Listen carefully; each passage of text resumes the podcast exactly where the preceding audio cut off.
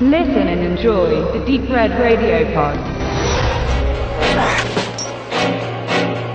Don't come back here.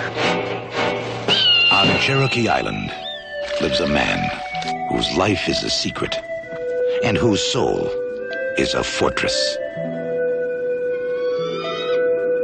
Only two people can reach him. You mind? A woman who desires him You never even touch me.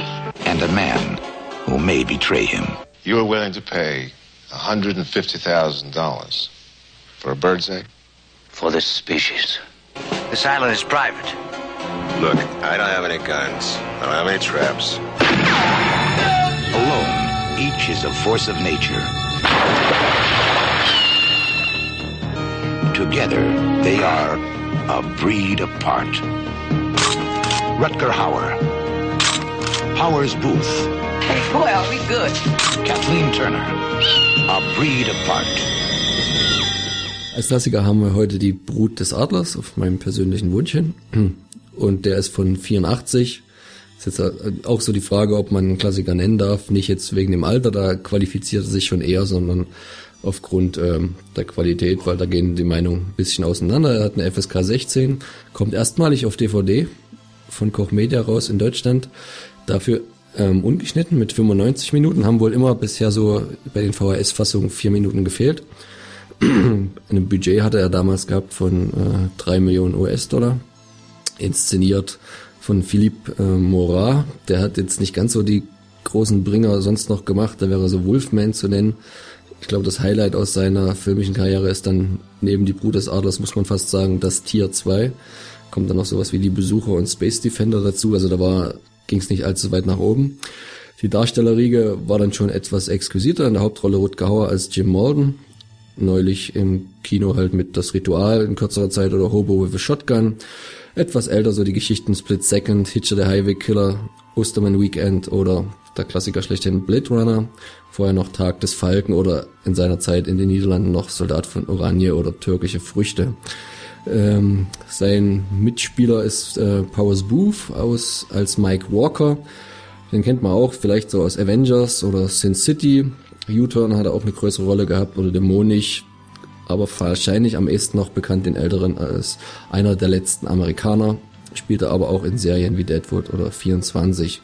Weibliche Hauptrolle oder besser gesagt größere Nebenrolle war Kathleen Turner als Stella Clayton ähm, Virgin Suicides zu nennen oder der Rosenkrieg, wahrscheinlich ihr größter und erfolgreichster Film und dann noch die Geschichten mit Chamberlain auf der Jagd nach dem grünen Diamanten oder auf der Jagd nach dem Juwel vom Nil. Als böser Vogeleisammler äh, spielt der Donald Pleasence noch eine kleinere Rolle mit. Der hat ja in den ganzen Halloween-Streifen ähm, mitgewirkt als Dr. Loomis oder halt auch in zwei wie Pech und Schwefel für die Bud Spencer und Terence Hill Fraktion oder James Bond, man lebt nur zweimal. Die Veröffentlichung von Koch Media kommt halt wie gesagt erstmals uncut.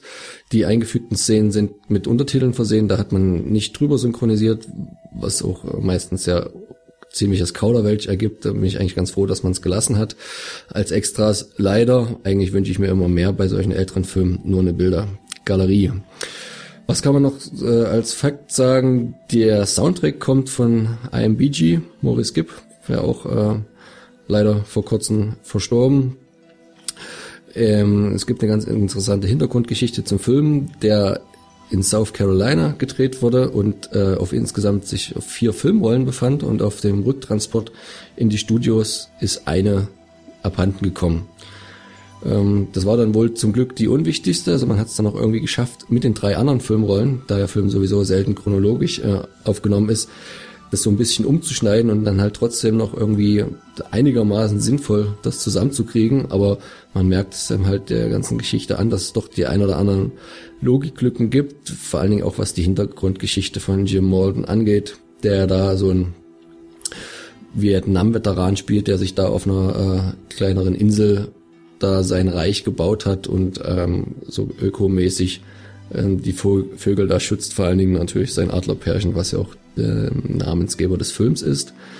Äh, für mich als Rutger Hauer-Fan der Film relativ sehenswert, fast viel mehr aus einem nostalgischen Aspekt als aus einem qualitativen. Also es ist eine schöne Naturkulisse, es ist halt auch einer der ersten Filme, glaube ich, der so ein bisschen dieses Öko-Thema mit, mit aufgreift und das dann aber in ein irgendwie komisches Actiongewand packt. Also das ist so eine Mischung, er spielt da so ein aus, eine Mischung aus Öko, Rambo und Tierfreund Mad Max, auch so vom Haaren, Haaren her und wie er sich gibt und dann mit der, mit der Brille. Also das hat man vielleicht auch alles schon so ein bisschen gesehen. Die schmeißen das da ganz gut zusammen.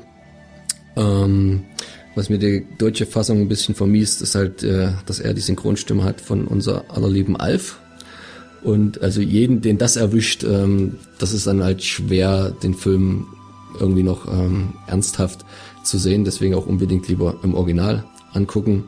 Noch eine schöne Notiz am Rande für die Auswüchse deutscher Filmverwertungsgeschichten ähm, Geschichten ist, dass der einmal noch die Insel der Adler hieß, das ist nachvollziehbar, aber der andere Alternativtitel ist Morgen, der einsame Killer wo ich mich frage, also stirbt da kaum jemand in dem Film? Morgen heißt auch keiner, aber egal, äh, Hauptsache reißerig. Ich weiß nicht, ob es Heiner Brand gewesen ist, ähm, aber es würde mich nicht wundern. Ich denke, äh, kann man mal gucken. Die Sammler sollten sich auf jeden Fall ins Regal stellen, weil es halt wirklich erstmals die ungeschnittene Fassung ist. Ähm, für alle anderen Finger weg.